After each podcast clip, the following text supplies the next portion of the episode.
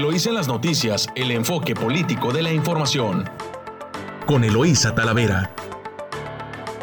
Eloísa en las noticias.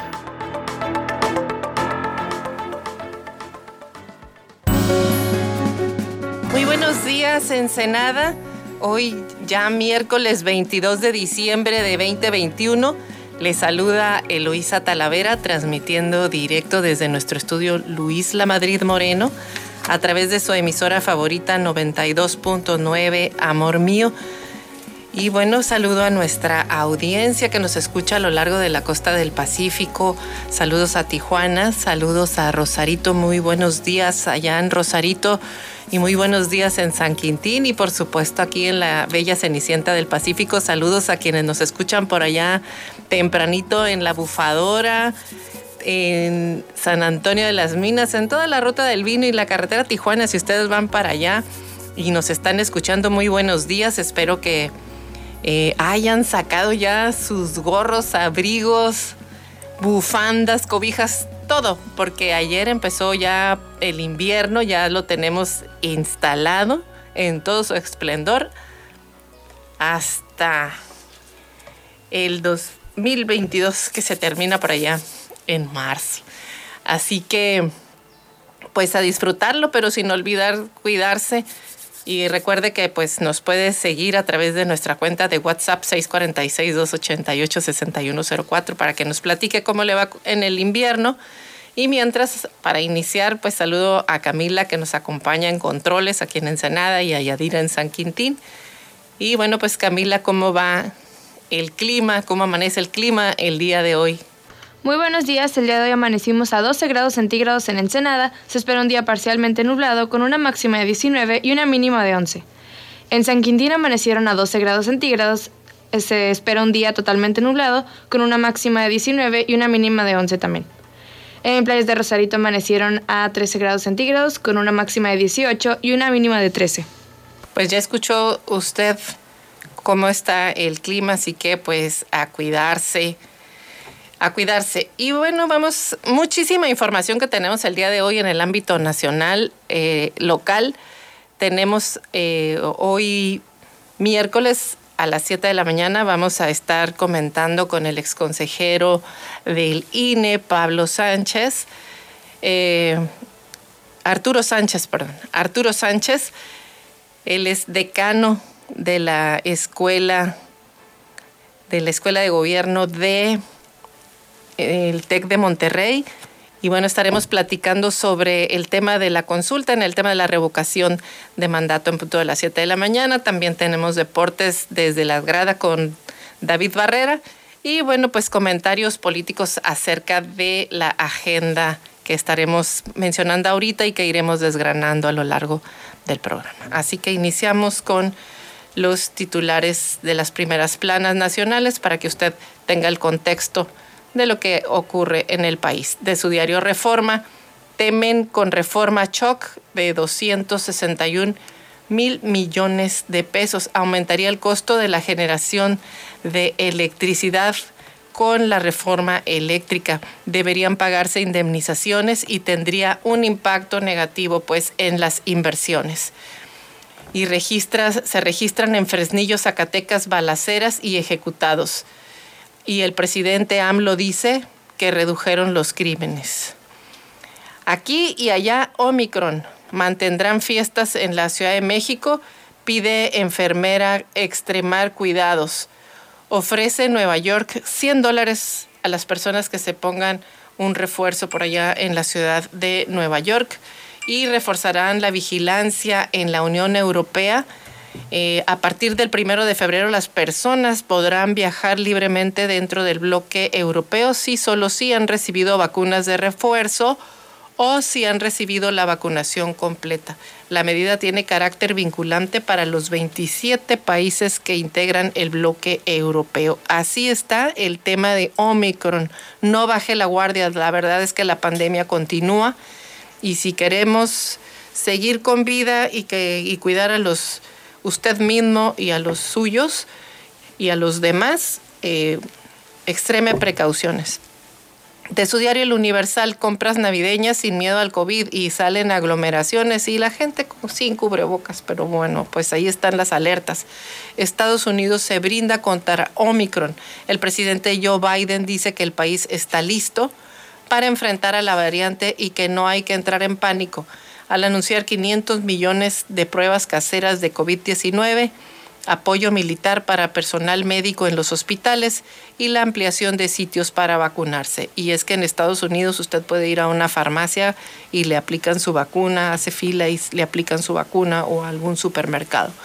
AMLO el pueblo puede hacer la consulta. INE dice será inválida. Consejeros electorales y expertos señalan que el instituto es el único capaz y avalado por la Constitución para realizar una revocación de mandato. Morena impugna. Nos vamos a corte comercial. Recuerde que nos puede seguir a través de nuestras cuentas de Twitter, arroba Eloisa Talavera, arroba Elo Noticias y en nuestra cuenta de WhatsApp 646-288-6104. Platíquenos, platíquenos qué va a ser en su cena navideña, si va a ser calientitos o cómo. Nos regresamos en unos minutos. Estás escuchando Eloísa en las noticias. Regresamos.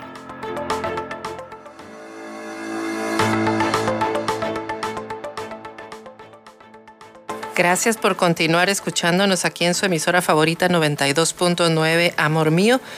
Estamos de vuelta en su noticiero, lo hice en las noticias. Bueno, aquí la jornada en primera plana, nada más para que vea usted cómo cabecea la nota. Este es un periódico pues totalmente oficialista. AMLO, el pueblo hará la consulta si el INE la boicotea, reprocha al organismo que en todo ponga pretexto el dinero. Estamos listos para Omicron, dice Biden. En Milenio, México espera 10 millones de vacunas. Con eso alcanza, dice la Secretaría de Salubridad y Asistencia. Consulta con Organización Ciudadana, plantea AMLO. Y en el Excelsior llevan hasta la Corte la disputa de revocación. El ejército de Estados Unidos luchará contra la variante Omicron. De El Financiero, provoca pandemia el cierre de 400 mil empresas, número de establecimientos de negocios que fueron cerrados por esta pandemia.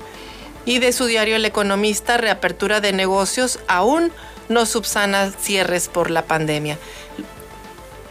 Los casos de Omicron detectados en México, la punta del iceberg, dice el economista. En su diario La Razón, alerta ACNUR más impacto de inmigración en México en 2022 y es que la Agencia de las Naciones Unidas para los Refugiados alerta que conflictos sociales, pobreza y COVID se han agravado y son las principales causas de los éxodos en los países. Anticipa presiones en frontera norte y sur y nuevos arribos. Y quédate en México este año con aumento de 300% en peticiones de asilo de la Secretaría de Relaciones Exteriores. AMLO afirma que pueden ciudadanos organizar ejercicio de revocación.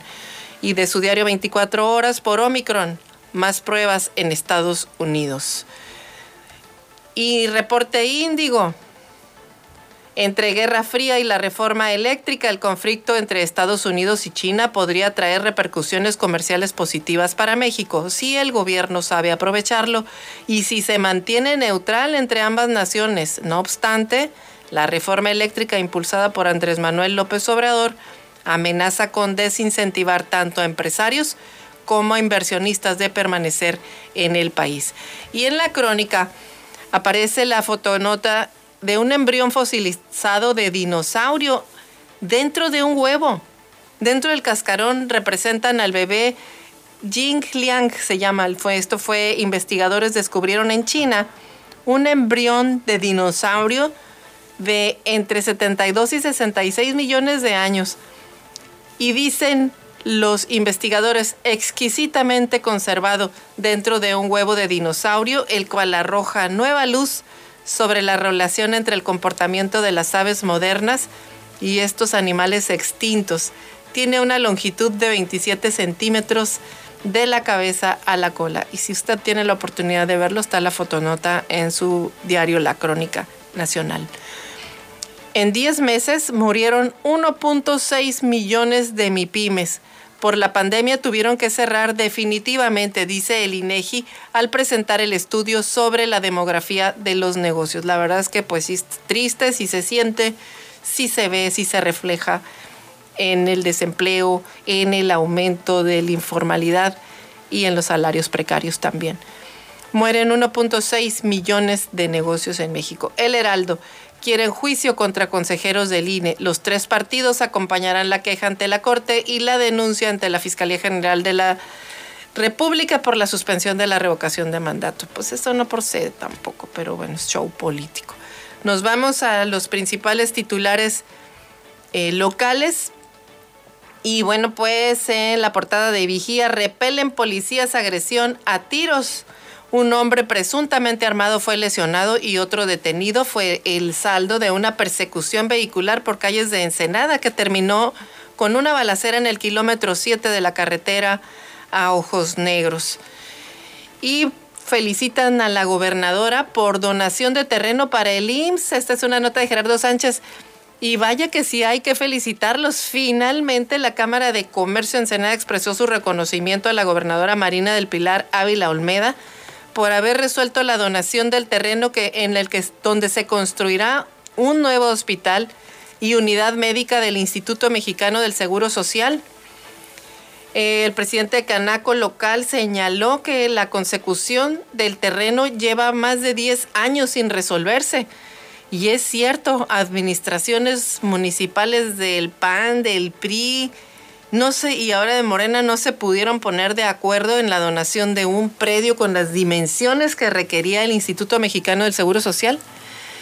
Y ahí sí que me consta que el dinero y el presupuesto estaba puesto y nunca se pudo ejercer porque en Baja California nada más las autoridades no definían un predio con las dimensiones que requerían para que se resolviera una necesidad del pueblo de Ensenada que tiene solamente el único hospital desde que Ensenada es Ensenada del Instituto Mexicano del Seguro Social, que sí ha tenido ampliaciones, que sí hay una unidad de medicina familiar, la Clínica 25, pero que no es suficiente porque la población sigue creciendo, siguen eh, afiliándose más personas al Instituto Mexicano del Seguro Social y bueno, pues carecían de espacio para brindarles servicios. Parece que ahora sí una mujer sí vino a poder desatorarles el tema.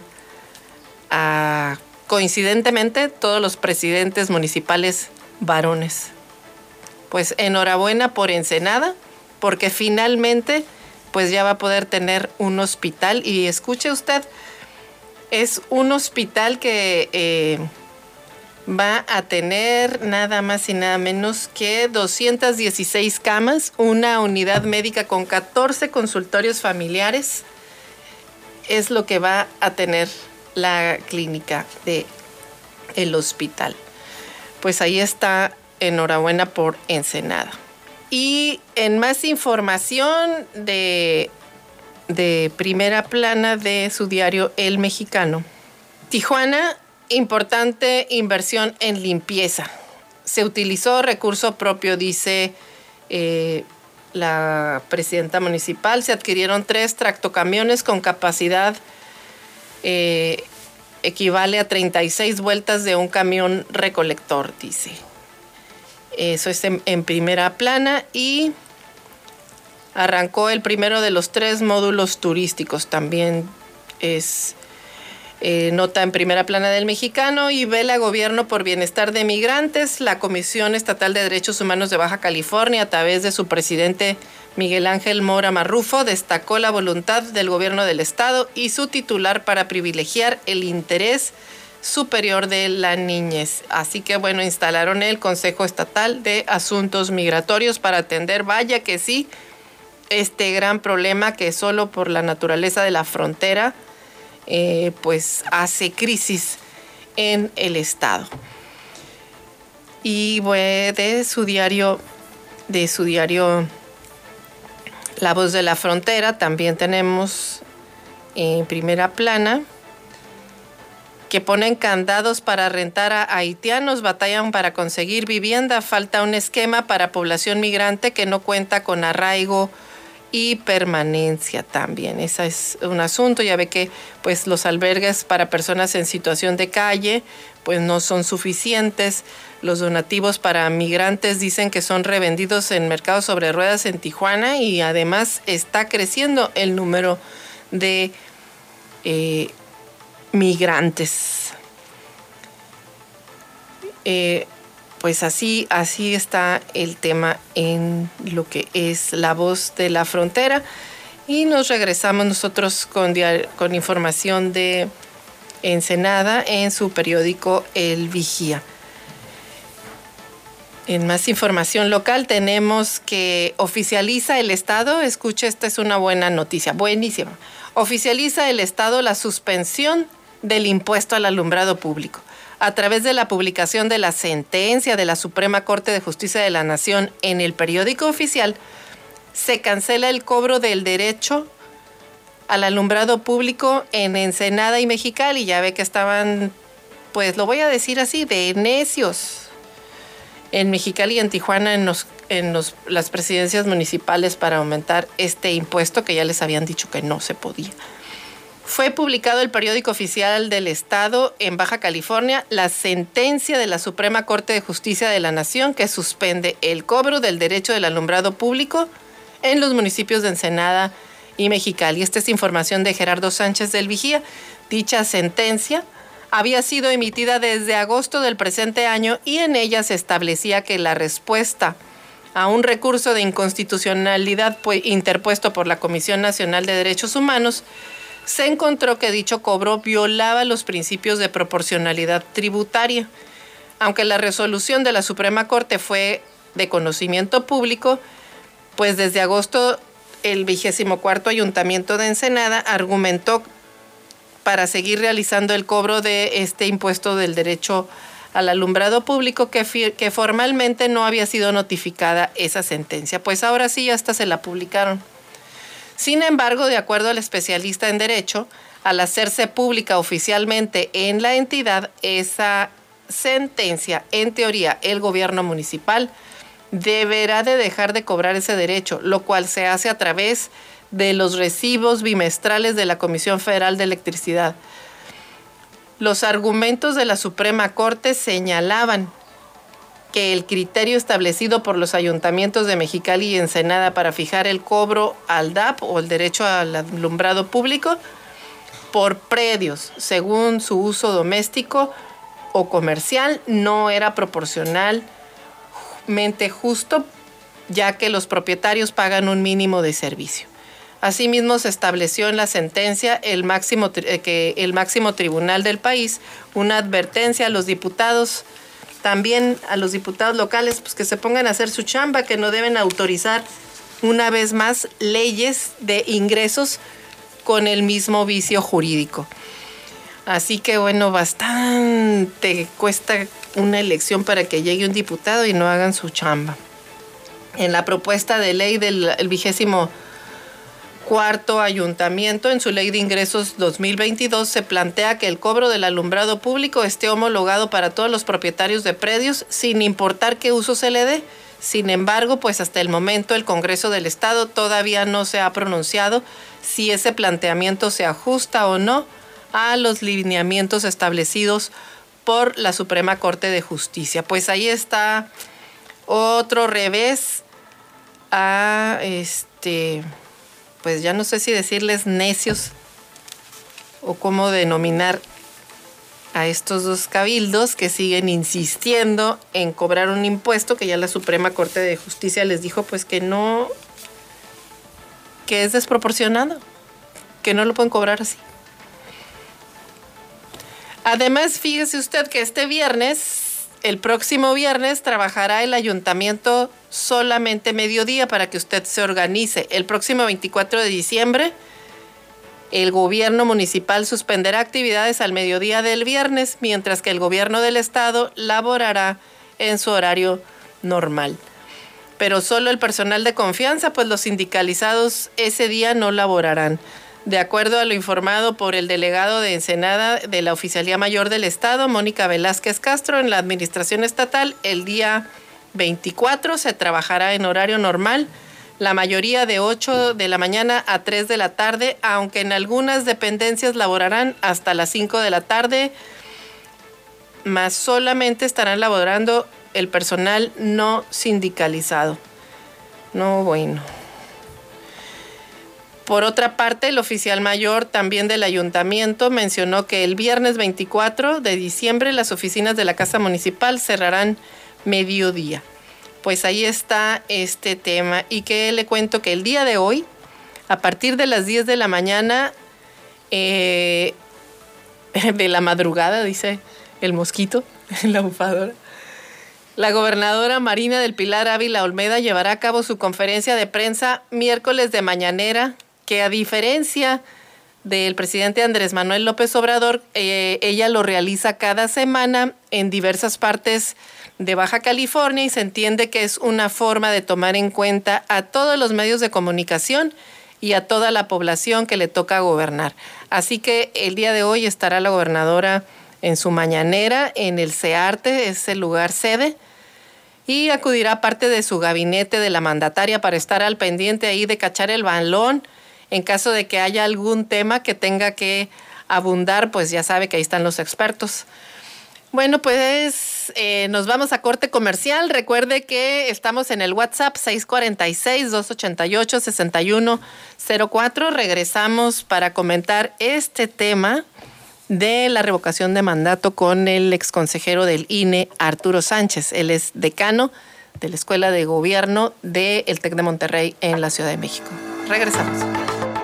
Estás escuchando Eloís en las noticias. Regresamos.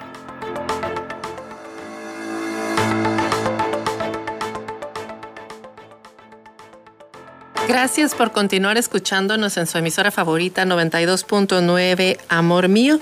Estamos de vuelta en su noticiero en la visa en las noticias y tenemos ya eh, en, la línea al exconsejero del INE, maestro Arturo Sánchez. Él es investigador académico de la Escuela de Ciencias Sociales del TEC de Monterrey en Ciudad de México. Muy buenos días, Arturo. Eloisa, qué gusto. Mm, buenos días. Muy buenos días, pues. Oye, pues es que qué relajo con la consulta o con la revocación de mandato o la ratificación. Ya le han dado muchas vueltas y sin embargo, pues hemos visto toda ahora sí que todo un argumento casi de novela. Primero que el INE es el, el responsable de llevar a cabo esta consulta. Pide consulta a la Suprema Corte de Justicia, le dice que solicita el presupuesto para poder realizarla, solicita el presupuesto y en lugar de que se le otorgue le recortan esa cantidad, si no es que un poco más, y bueno, se queda sin posibilidades de poder organizarla. Y bueno, ahora hay todo un debate si tiene recursos, si, lo, si es muy caro, si es oneroso, incluso también pues opiniones de algunos consejeros que comentan ya el hecho de que si van a hacer consultas eh, cada vez que se le ocurra un tema a ya sabes quién, eh, pues van a ser así de, onerosas y que si se pueden, tienen que buscar formas más económicas. ¿Cuál es tu opinión, eh, Arturo? Eloisa, mira, tienes toda la razón. Este es un verdadero relajo. ¿Qué es lo que ocurre? Primero, eh, la idea de la consulta para la revocación de mandato es una idea del presidente López Obrador. Y el presidente eh, siente la necesidad y quiere que se haga esta consulta eh, porque establece una, un principio que es cierto. El principio es si el pueblo me eligió, pues que el pueblo decida si quiere que siga yo o no. Esto se, hace un sistema y entonces el presidente establece que eh, en la Constitución se puede hacer la consulta de revocación una vez durante el sexenio eh, y toca después de que acabó los primeros tres años. Perfecto. Hasta ahí yo podría estar de acuerdo. No me gusta la idea de eh, votar para ver si se va a un presidente que elegimos eh, y además a un presidente que fue electo por una gran mayoría de votación. Pero bueno, es un derecho que adquirieron los ciudadanos y está ahí. El problema es que cuando uno piensa cómo me deshago del presidente de la República, quienes tendrían que estar promoviendo la revocación de mandatos serían los que están en contra del presidente. Y sin embargo, los que están en contra del presidente no están promoviendo esta eh, revocación, no les interesa hacer esta consulta. ¿Por qué? Pues porque fue electo para seis años, el tipo está gobernando, este, eh, se pueden cambiar las cosas, y hay métodos democráticos para eh, resolver el tipo de diferendos que existen. Sin embargo, el presidente es el que quiere hacer la revocación de mandato. Entonces, y su partido. Entonces, eso es lo que está ocurriendo. Bueno, van a lograrlo. Tiene, niveles de popularidad muy altos y no, yo creo que no lo estuvieran solicitando. Exactamente. ¿Cuál es la necesidad de hacer un ejercicio que cuesta mucho dinero? que hay que movilizar a, mucha gente para eh, que nos diga la gente lo que ya sabemos, que el presidente tiene popularidad y que la gente quiere que se quede ahí. Entonces, eh, ese es eh, un poco el sinsentido del asunto. Pero ya que se va a hacer, ya que se hizo una ley para que se haga la revocación de mandato, bueno, lo que no eh, viene mucho a cuento es que se haga una obligación para el INE, pero no se le den recursos para hacerlo. Y entonces es en donde la cuestión se pone un poco más política es un intento de obligar al INE a hacer algo sin recursos para que el INE quede mal. Y eso es lo que el INE está defendiendo. No, el INE no suspendió la revocación de mandato, el INE no este, dijo que no lo va a hacer, simple y sencillamente dijo hay ciertas actividades que no voy a poder realizar en enero y necesito que se pronuncie sobre esto el Tribunal Electoral y la Suprema Corte para que me digan cómo hacerlo, porque como dice la ley que lo haga, no tengo dinero para hacerlo, o me dan más dinero o eh, este, me dicen cuáles son los mecanismos que yo puedo tener para eh, eh, organizar la revocación de mandato. Eso es toda la historia. Sin embargo, tanto el presidente de la República como Morena este, insisten que el INE no quiere cumplir la ley, que los consejeros que votaron a favor tienen que ser eh, destituidos, que hay que hacer desjuicio político, que eh, eh, el INE está gastando muchísimo dinero, etcétera, etcétera, etcétera. Y este es un asunto que no tiene que ver con la revocación, tiene que ver con una enemistad muy larga de mucho tiempo entre López Obrador y el Instituto Nacional Electoral, antes IFE. El presidente diría que el IFE fue el que le quitó el triunfo en el 2006 a la presidencia de la República, cosa que es completamente falsa. Yo estaba ahí. No es ese el caso.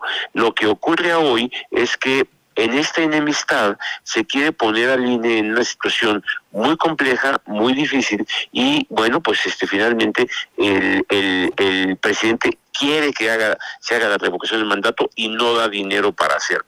Bueno, ¿qué es lo que va a ocurrir?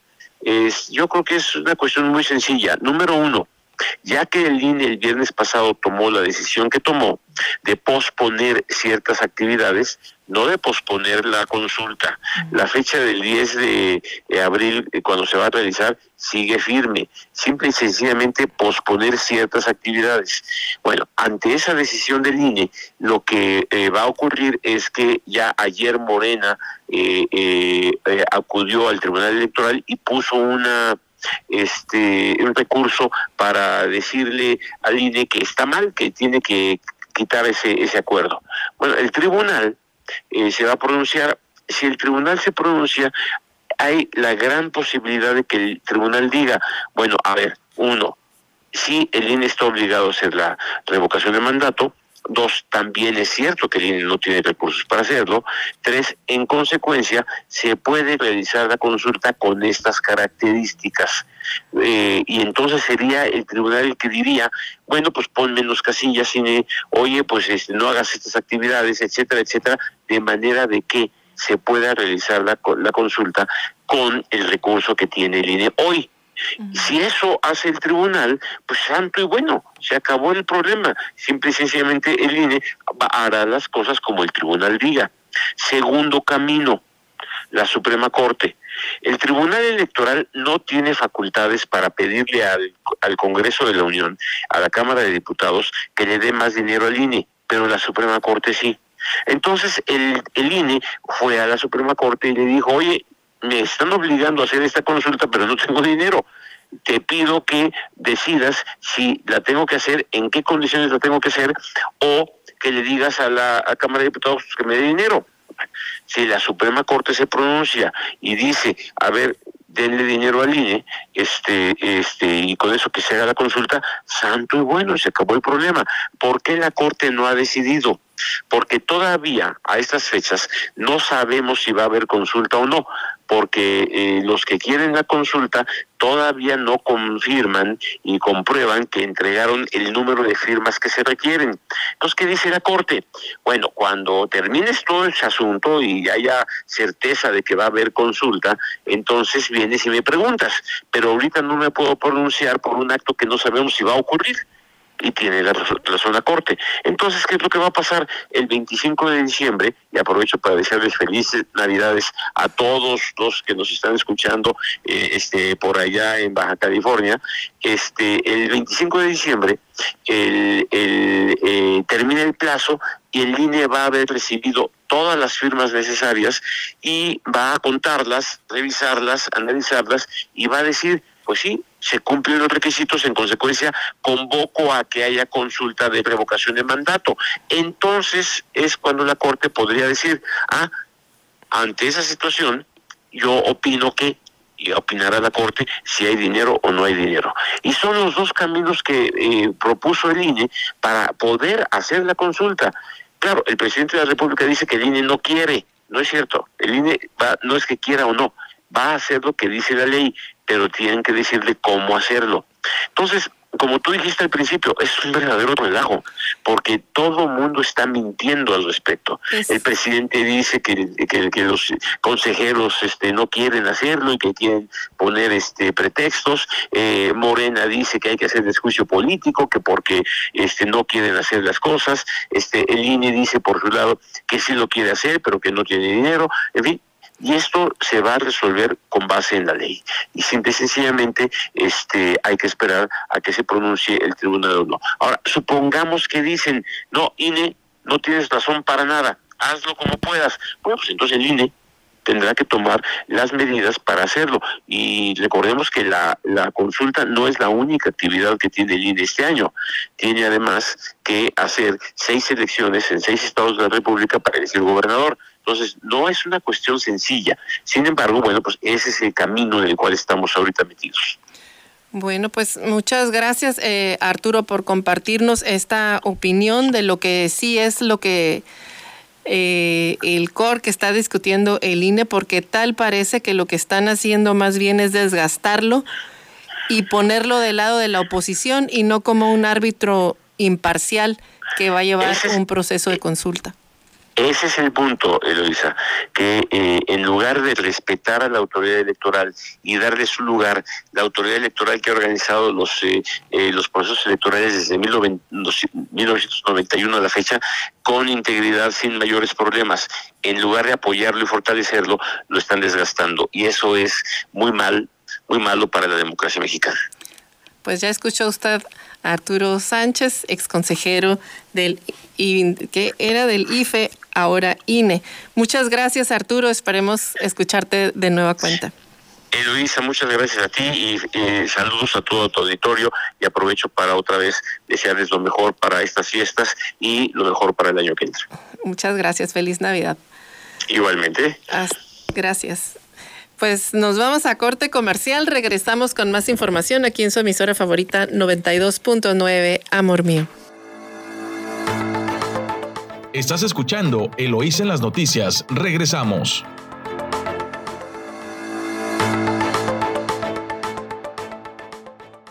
Estamos de regreso aquí en su emisora favorita 92.9, Amor Mío, con Eloísa en las noticias.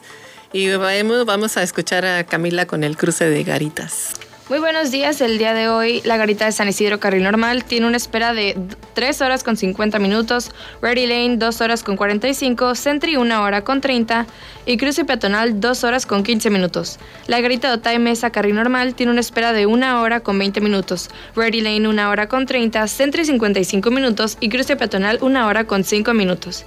La garita de Cruce Comercial eh, carril, normal tiene una espera de 1 hora con 20 minutos y Fast Lane 55 minutos pues ya escuchó usted, ármese de paciencia y si va a realizar operaciones en dólares, pues le recomendamos Servicios Cambiarios Muñoz.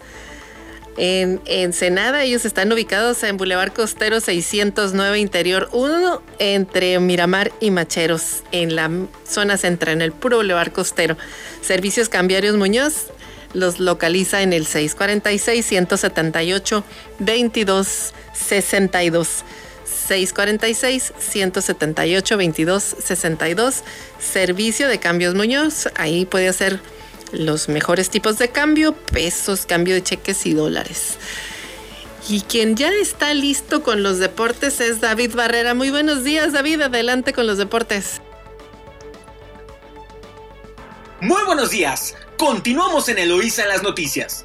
Mi nombre es David Barrera y arrancamos con la información deportiva.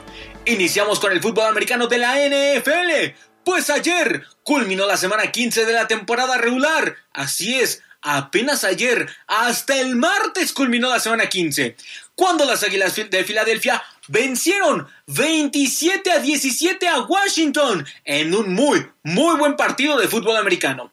Las Águilas ahora tienen marca de 7 triunfos y 7 derrotas y se ponen por encima de Washington, quien se queda con marca de 6 triunfos y 8 descalabros. Termina la semana 15 en la tercera posición del este de la Nacional y por ende Filadelfia queda en la segunda posición. En el primer lugar del este de la Nacional se encuentran los Vaqueros de Dallas que están teniendo una gran temporada. Hurts, coreback de las Águilas, lanzó para 296 yardas muy, muy buen rendimiento. Le interceptaron en una ocasión y anotó un touchdown con pase. Sin embargo, consiguió dos touchdowns más corriendo él mismo el balón. Es decir, en acarreos. ¡Qué locura! Buen partido de Hurts que consigue en total tres anotaciones, tres touchdowns. ¡Qué buenos números de Hurts! Harrod Gilbert, coreback de Washington, lanzó para 194 yardas completó 20, de 30 intentos de pase, no consiguió touchdown y tampoco le interceptaron. Regulares números del mariscal de campo de los de la capital. Le faltó por ahí un poco más de yardas y también le faltó una anotación. En el mismo horario, Los Ángeles Rams derrotaron 20 a 10 a los halcones marinos de Seattle en otro buen juego. Matthew Stafford consiguió dos anotaciones, 244 yardas y completó 21 de 29 intentos de pase. Sin embargo, le interceptaron en una ocasión. Buenos números de Stanford. Russell Wilson, quarterback de Baltimore, no tuvo un buen partido pues apenas lanzó para 156 yardas y le interceptaron en una ocasión. Mal, mal partido que tampoco consiguió un touchdown. Con estos resultados, los Rams llegan a las 10 victorias en la campaña regular y solo tienen 4 juegos perdidos. Han empatado en posición a los Cardenales en el oeste de la Nacional. En sus últimos tres partidos que le quedan a los Angelinos, enfrentarán a los Vikingos de Minnesota, a los Cuervos de Baltimore y a los 49ers de San Francisco. Calendario complicado para los Rams, atención. Seattle, por su lado, está en el último lugar también del oeste de la Nacional. Tiene marca de 5 victorias por 9 derrotas y ya prácticamente están eliminados de la postemporada. Terrible campaña para los halcones marinos que esperan un milagro de esos que suceden una vez cada 100 años. De eso se espera un milagro Seattle que ya se antoja muy difícil que pase incluso como comodín. Vamos a dejar el fútbol americano de lado y vámonos al fútbol mexicano, pues ya empiezan a llegar los fichajes de cara al próximo torneo del, del torneo mexicano que empezará el 6 de enero del 2022.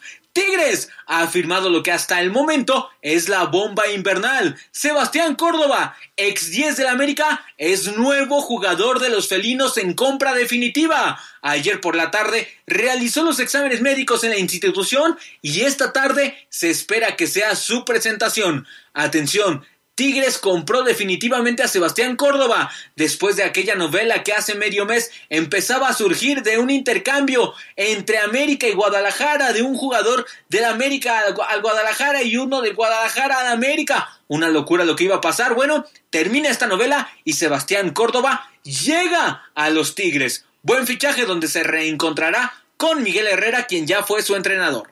Chivas, Chivas tiene dos fichajes prácticamente concretados. El primero de ellos es Roberto El Piojo Alvarado, quien llegaría al rebaño sagrado después de un préstamo que, que va a hacer con Cruz Azul. Por su lado, Guadalajara enviará a Uriel Antuna un año también en calidad de préstamo a la máquina celeste del Cruz Azul. Al igual que Rodolfo Pizarro, Ambos serían fichajes bombas. Rodolfo Pizarro está en el Inter de Miami y el Inter de Miami está buscando aligerar su plantilla por el tope salarial. Así que atención, Rodolfo Pizarro y Roberto El Piojo Alvarado serían los dos primeros fichajes del cuadro tapatío. Y como están las cosas, yo creo que van a ser los últimos. Pero bueno, ojalá que sí puedan llegar al cuadro tapatío. Saltemos al fútbol español, donde el Barcelona empató a una anotación con el Sevilla en el partido pendiente de la jornada 4 de la Liga Española. Barcelona no pudo vencer a los sevillanos, quienes se quedaron con uno menos desde el minuto 63. Es decir, más de media hora tuvo el Barcelona, por el tiempo agregado digo que fue más de media hora, tuvo el Barcelona para derrotar a los sevillanos y no lo consiguieron. No consiguieron derrotar a 10 sevillanos. Sin duda, mal resultado. Terrible resultado para los del Barcelona que ya se están alejando estrepitosamente de puestos europeos. Xavi no le ha encontrado la forma a este equipo que está muy mermado y que juega mal. Hasta aquí la información deportiva. Mi nombre es David Barrera y continuamos en Eloísa las noticias. Nos oímos. Hasta mañana. Muchas gracias, David. Eh, desde esta estación de radio y desde este espacio informativo enviamos nuestro más sentido pésame a la familia personal y periodística de Luis Alberto Gili Loera fallecido el pasado lunes en Valle de Quino, Sonora, en donde tenía su residencia. Luis Alberto fue presidente del Consejo de Administración del Grupo Gili, que edita los periódicos Frontera de Tijuana, El Imparcial de Hermosillo, La Crónica de Mexicali y su correspondiente sitio de Internet, entre otros medios de comunicación empresa, de impresos, impresos. Descanse en paz, Luis Alberto Gili Loera. Continuamos con más información aquí en su emisora favorita 92.9 Amor Mío.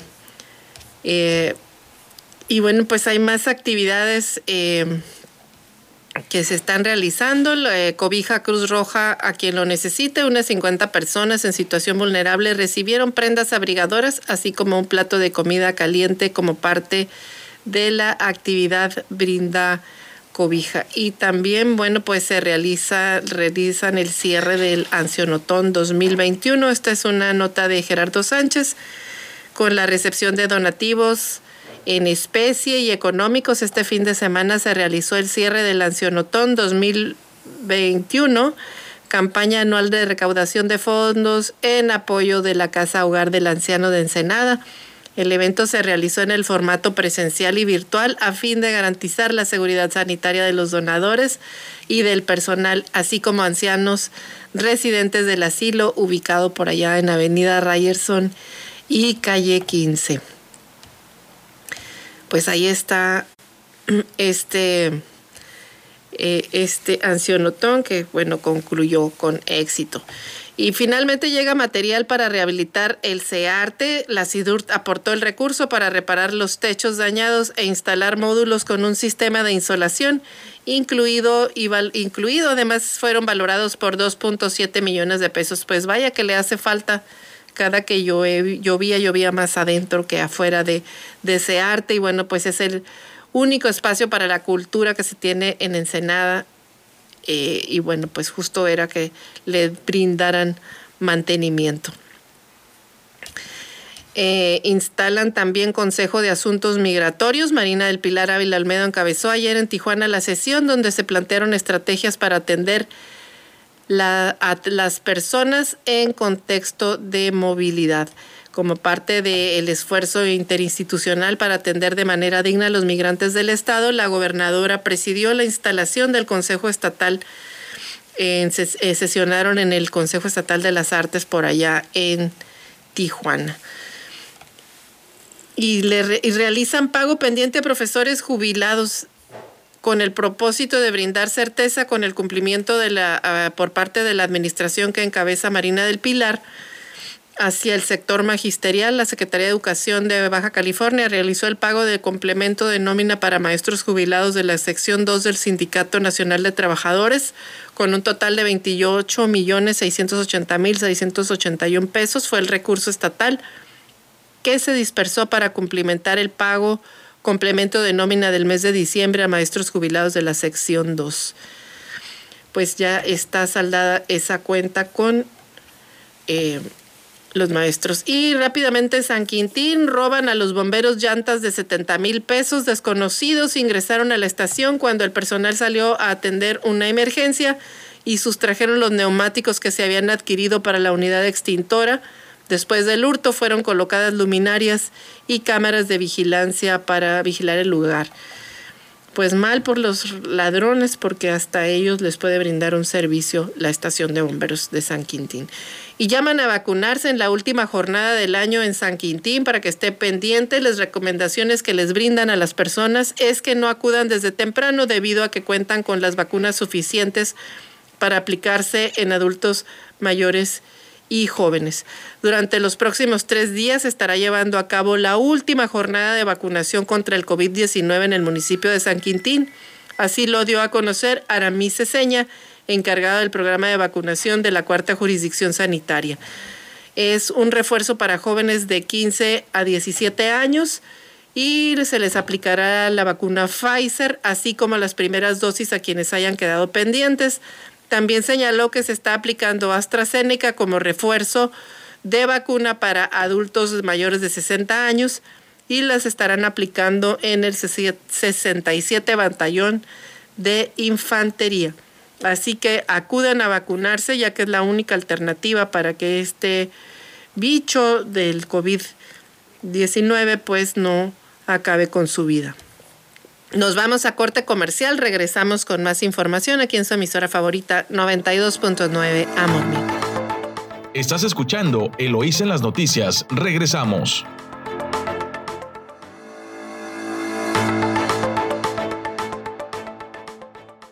Estamos de regreso aquí en su emisora favorita 92.9 Amor Mío.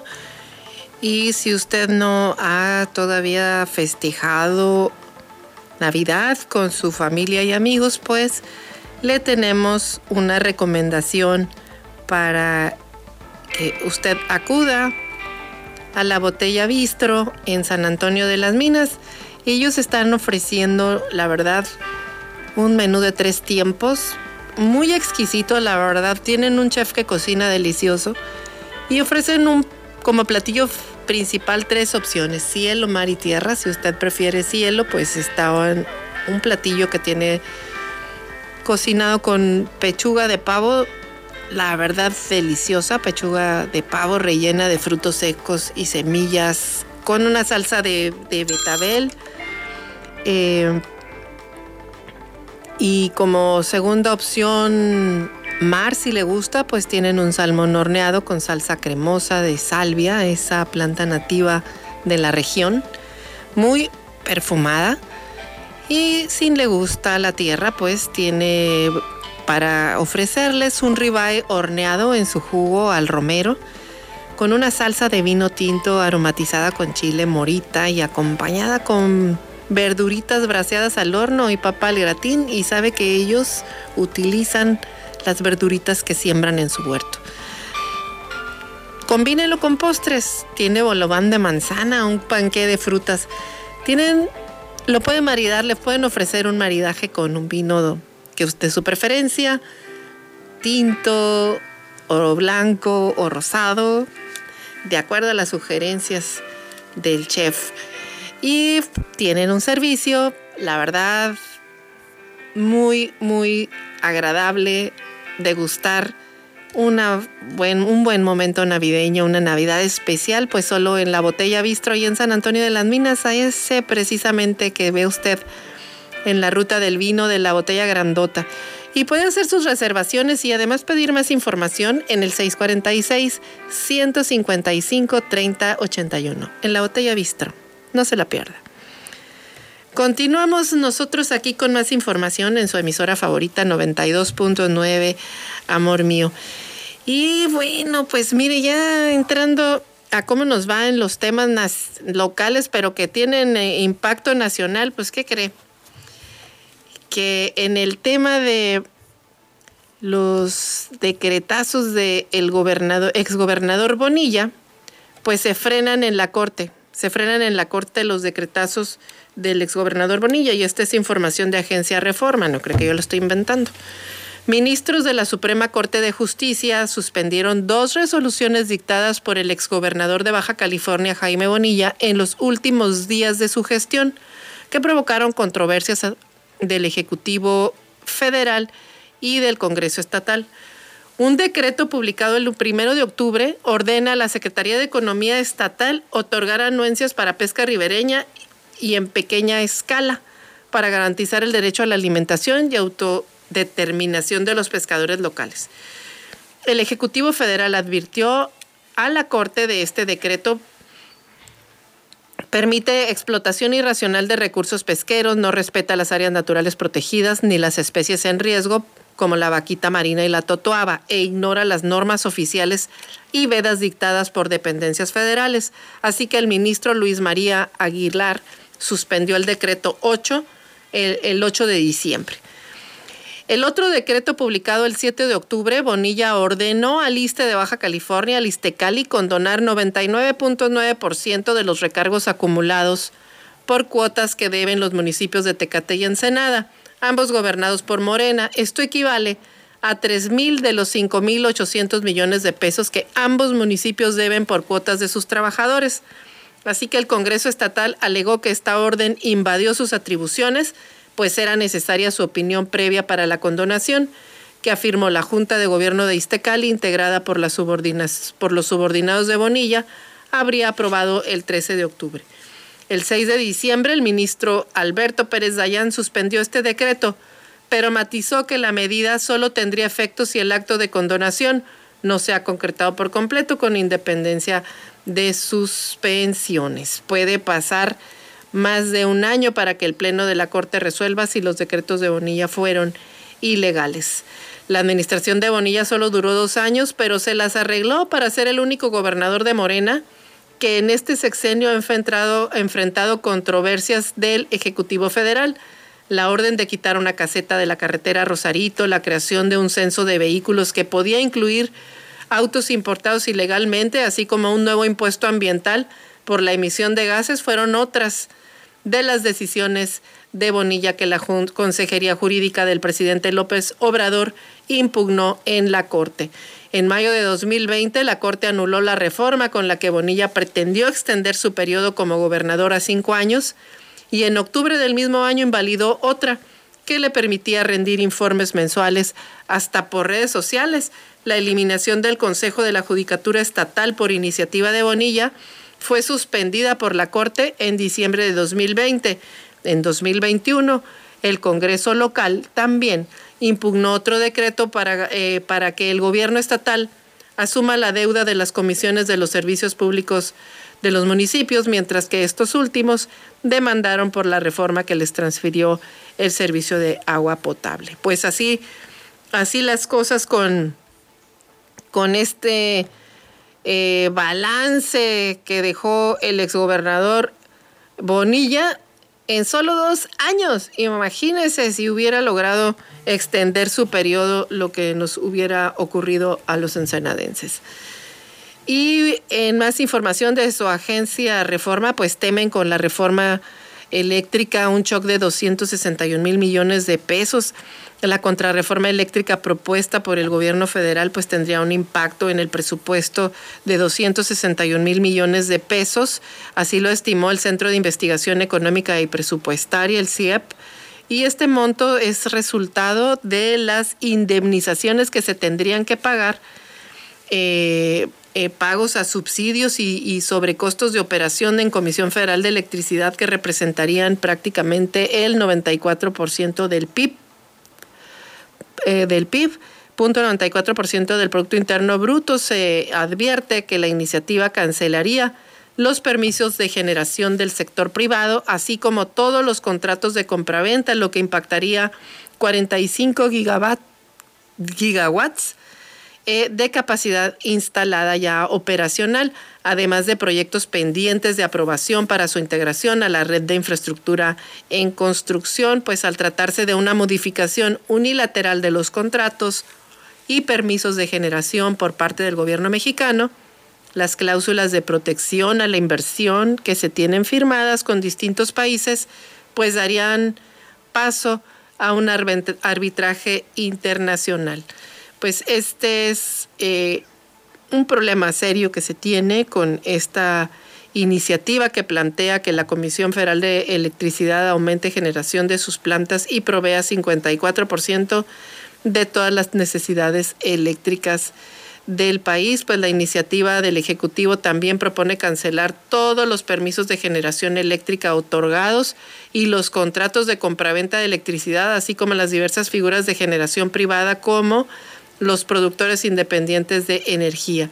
Esto eliminaría incentivos a nuevas inversiones del sector privado, lo que representaría un aumento en los requerimientos de financiamiento público para mantener los mismos niveles de capacidad y generación de electricidad de al menos 47 mil millones de pesos.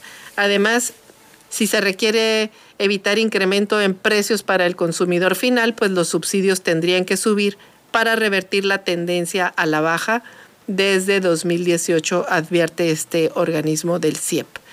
En ese escenario, para 2022, el monto del subsidio alcanzaría los 76.8 mil millones de pesos. Sin embargo, el próximo año solamente se asignaron 3.869 millones de pesos para este, para este fin.